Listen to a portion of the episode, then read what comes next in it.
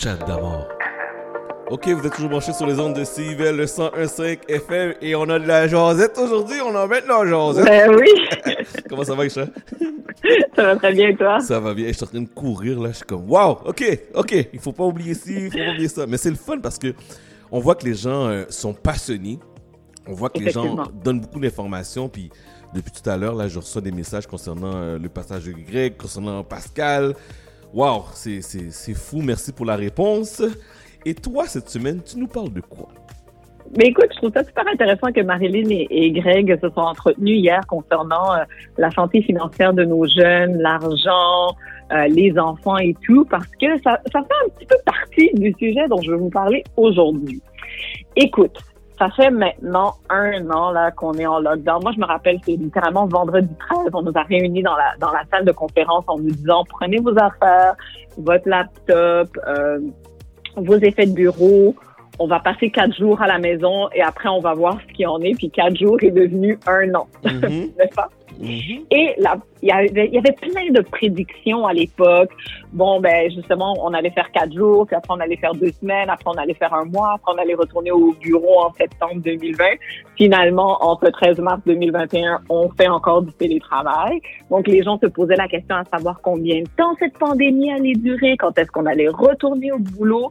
Et il y avait aussi énormément de prédictions sur le taux de natalité. Tout le monde était comme, ah, c'est clair qu'il y aura un baby boom, tout le monde va être enfermé à la maison ensemble, ça va se passer. Est-ce qu'il y a eu ce fameux baby boom? Écoute, ça ne semble pas vraiment être le cas. Oh non! Euh, on est, on est confiné avec nos partenaires, c'est vrai. Donc, toutes les conditions semblent réunir pour faire des bébés, n'est-ce pas? Ben, bien sûr. Surtout qu'il y a des gens aussi qui, en période de stress, mais il y a, il y a certaines personnes qui aiment euh, avoir des rapports sexuels pour se déstresser, pour se calmer. Donc, évidemment, l'anxiété, le stress et tout ça est à son plus haut niveau maintenant. Donc, il y a certaines personnes, évidemment, qui euh, qui sont avec leurs partenaires, qui vont décider d'avoir des relations sexuelles. Mais plus de sexe, ça veut pas dire plus de bébés, là. Hmm. Ah. Et en fait, les chiffres qu'on commence à voir semble nous montrer que, bien au contraire, au lieu d'un baby boom, on aurait un baby bust. Un baby bust? un baby bust. En fait, la courbe est descendante complètement. Euh, alors que tout le monde pensait que ça allait être un phénomène comme après la Deuxième Guerre mondiale, là, on allait se retrouver avec plein de bébés. Mais non. Euh, en juin dernier, euh, il y a une institut qui s'appelle Bookings Institute qui a prévu un déclin des naissances aux États-Unis entre 300 000 et 500 000 naissances au courant de l'année 2020-2021. Et c'est un phénomène qu'on comme c'est énorme, énorme, un demi-million de personnes à peu près, un demi-million de moins de naissances prévues aux États-Unis. C'est un phénomène aussi qu'on voit en Europe. Euh, la France d'ailleurs, qui est un pays qui, qui d'où le taux de natalité est quand même à un bon niveau là comparé aux autres pays du G20. Euh, on voit on voit des baisses là, on voit des baisses en Allemagne, on voit des baisses en Espagne, on voit des baisses au Royaume-Uni, on voit des baisses en Italie, donc le pays européen qui a été le plus touché par la pandémie, 21% de baisse. de baisse, OK. 21% de baisse au niveau des taux de natalité en Italie. Et euh, beaucoup de personnes donc ont décidé de repousser leur plan de faire des enfants avec la situation. Donc, on voit ce qui se passe aux États-Unis, on voit ce qui se passe en Europe. Et évidemment, on se dit la même chose va arriver au Canada.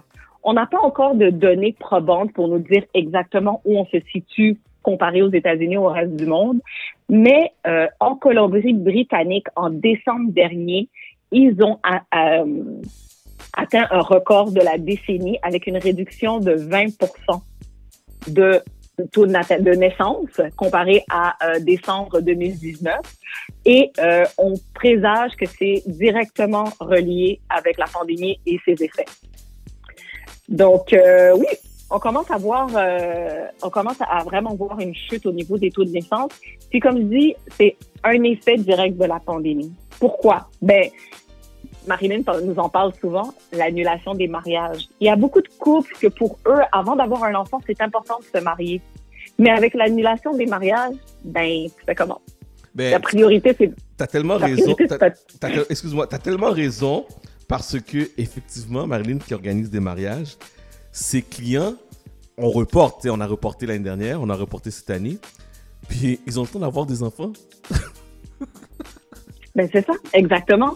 Donc pour eux, c'est une valeur importante le mariage. Ils veulent que leur enfant naisse dans cette union-là, euh, que qu'on soit religieux ou pas, ou euh, du moins la, représentation que le mariage a dans notre couple. Donc si tu reportes ton mariage, tu reportes tes naissances. Mm-hmm. Il y a aussi au niveau de euh, la fermeture des écoles, des garderies, le télétravail à la maison. Il y a énormément de chiffres, de rapports, d'études qui nous ont montré que avec cette nouvelle réalité, les femmes ont pris énormément de responsabilités à la maison. Elles ont une pression et un stress de plus. Mhm. Donc, tu te dis, tu travailles, tu as les enfants à la maison. Ça te tente plus d'avoir un deuxième, un troisième, un quatrième? pas. Tu réfléchis deux fois. tu réfléchis à deux fois. Ensuite, il y a la, toutes les mesures de distanciation sociale, toutes les mesures de couvre-feu ton support familial, tu n'y as pas accès. Combien de fois François Legault nous a dit amenez pas vos enfants faire garder par les grands-parents, protégez nos aînés, gardez vos enfants à la maison. Donc pour les gens qui ont un support de la famille, qui ont un gros réseau familial d'amis, des gens qui viennent les aider, ben ils les ont plus avec la pandémie. Donc tu dis tu te retrouves tout seul à la maison avec ton mari, avec ta femme, avec tes enfants, sans ressources, sans aide ben, tu y penses encore à deux, trois fois avant. Tu vas pratiquer à faire des bébés, mais tu feras pas des bébés. Tu pratiques à faire des bébés, mais t'en fais pas? Ah, mais c'est bien. Mais t'en fais pas. Pratique. Il y a aussi tous les enjeux économiques. Écoute, c'est sûr qu'il y a des gens qui ont vu leurs heures se réduire. Il y a, il y a eu des pertes d'emploi. Donc, il y a une instabilité financière. Tout à l'heure, avec Marilyn et, et, et, et, Greg, on parlait de ça, de l'argent, de l'économie. Ben, en tant qu'adulte aussi responsable, est-ce que tu dis, est-ce que une, ça coûte cher avoir un enfant? Ça coûte cher élever un enfant. En plus, il faut lui donner de l'argent pour qu'il puisse commencer à économiser et tout ça.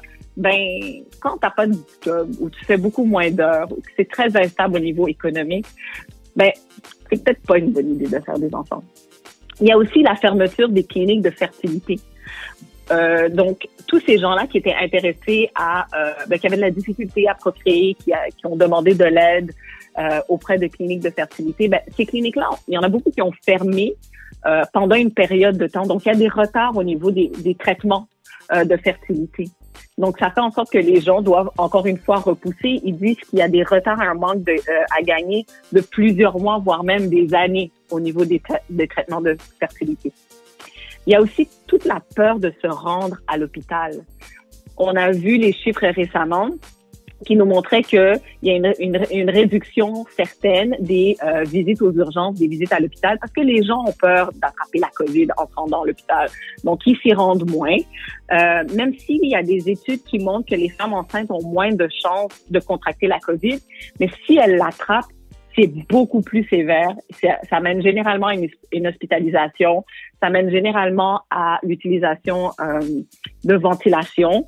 Et euh, les enfants qui naissent et qui contractent, les nouveau-nés qui contractent le virus à la naissance à travers leur mère, ben, généralement, on voit qu'ils ont une forme très sévère de la COVID. Donc, il y a aussi cette crainte-là hein, par rapport au fait que ben, si j'attrape la COVID pendant que je suis enceinte et que je le donne à mon bébé, qu'est-ce que ça va être? Fait ça, c'est comme un niveau de stress et d'anxiété qui est d'autant plus grand puis qui te fait considérer, je veux-tu vraiment avoir un enfant maintenant? Et ça, c'est sans parler de, de, tous les enjeux de santé mentale qu'on vit présentement, la dépression, l'anxiété, le stress, la, euh, la possibilité de pas se projeter dans l'avenir avoir un enfant, ça te prend un plan. Des fois, on dit, ben, ça arrive au moment où ça arrive, mais plus souvent qu'autrement, les gens aiment planifier, avoir des enfants. Et là, c'est difficile de le faire. Euh, et on a constaté aussi qu'il y a de moins en moins de recherches recherche en ligne sur la grossesse et tout autre sujet relié à, la sexualité. Donc ça, c'est en baisse. Euh, Kate Chow, qui est une démographe, démographe familiale, elle est spécialiste dans les inégalités, c'est une sociologue quantitative euh, qui travaille présentement en partenariat avec le Western University en Ontario, explique que en fait, ça suit des tendances historiques déjà étudiées lorsqu'il y a une catastrophe qui, qui perdure dans le temps. Donc, on se rappelle en 2018, il y a eu la grippe espagnole. On a vu la même chose, une baisse considérable euh, du taux de natalité. Même à la dernière récession de 2008, on a aussi vu une baisse des taux de natalité. Donc, ça serait normal qu'on voit euh, avec la COVID-19, avec cette pandémie, mm-hmm. une baisse du taux de natalité. Euh, mais c'est sûr que ça sera intéressant d'analyser les données dans les prochains mois, dans la, dans la prochaine année pour voir quel est cet impact-là, quelle, quelle est cette baisse et euh, elle se quantifie de quelle façon euh, au Canada. Mais ce qu'il faut comprendre, c'est que on voyait déjà une réduction du taux de natalité dans les pays du G20. Donc, tout ce que la pandémie a fait, c'est accélérer cette baisse-là. Euh, Statistique Canada en 2019 a vu une, chute des naissances euh, à 1,47 naissances par femme. Et ça, c'est le plus bas niveau jamais recensé au Canada. Et ça, c'était avant la pandémie en, en 2019. Mm-hmm. Pour avoir un statu quo, là, juste pour te donner une idée, il faudrait que les femmes aient 2,1 enfants pour qu'on soit au statu quo. Et plus que ça, ben là, tu régénères ta population. Mais à 2,1, c'est le statu quo. Et en 2019, on était à 1,47. Euh, il y a aussi une étude qui dit que 17% des milléniaux repoussent leur plan de fonder des familles dû à la crise de la COVID-19. Et pour finir, au Canada, euh, comparativement à d'autres pays, ben, on dépend énormément de l'immigration hein, pour faire accroître la population. Mais on sait que maintenant, les gens se déplacent plus, les gens ne voyagent pas. On ne verra donc pas autant de mouvements de population. Donc, la tendance à la baisse, elle risque de, de se maintenir, maintenir pendant un, un petit moment. Fait que non, malheureusement, pas de baby boom. Moi, on parle plutôt d'un baby boss. J'étais sûr qu'on allait vers le baby boom. Je regardais les gens, puis tantôt quand je, je mentionnais, tu sais, je regarde juste alentour de moi, les, tantôt je disais que les clientes Marinine tombaient enceintes. J'étais sûr qu'on on, avait ce phénomène-là. Là. Mais non, c'est vraiment pas généralisé. Et on pense que, que même, tu sais, parce qu'on se dit, ah, ben, quand la pandémie va terminer, là, c'est fou, il y aura un, un baby boom. Mais en fait, on prédit pas tout de suite après la pandémie qu'il y aura justement ce boom qu'on a. Il y aura peut-être un petit boom, mais ça sera jamais assez pour rattraper le manque à gagner. tu sais, il faut dire que les gens, les gens qui sont seuls présentement, ils ont pas la possibilité de rencontrer des gens. Ils ont pas. Donc, il y a des gens célibataires qui sont encore à la recherche de l'âme sœur.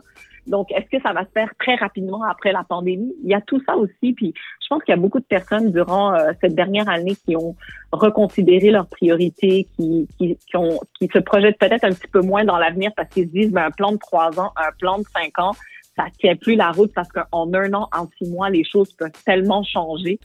Donc, euh, ouais, les gens vont se poser beaucoup plus de questions, je pense, euh, concernant la, leur volonté euh, de faire des enfants. Hmm. Très bonne réflexion, mais merci beaucoup, ma chère. Ben, ça me fait plaisir. Fait qu'on se reparle la semaine prochaine? Bonne semaine. Fait que pas de baby boom pour toi, là. C'est comme non? non, non, non, c'est bon. C'est bon. Je passe mon tour. Merci, bonne semaine, Aïcha. Allez, bonne semaine. Salut, bye bye. Donc, euh, je vous rappelle que tout ce que vous entendez, on vous allez pouvoir euh, entendre Aïcha, Pascal, Marinine en format podcast. Vous allez taper, vous tapez tout simplement Chad, C-H-A-D, Damord, D-A-M-O-R-D. FM et vous allez pouvoir nous écouter en balado diffusion.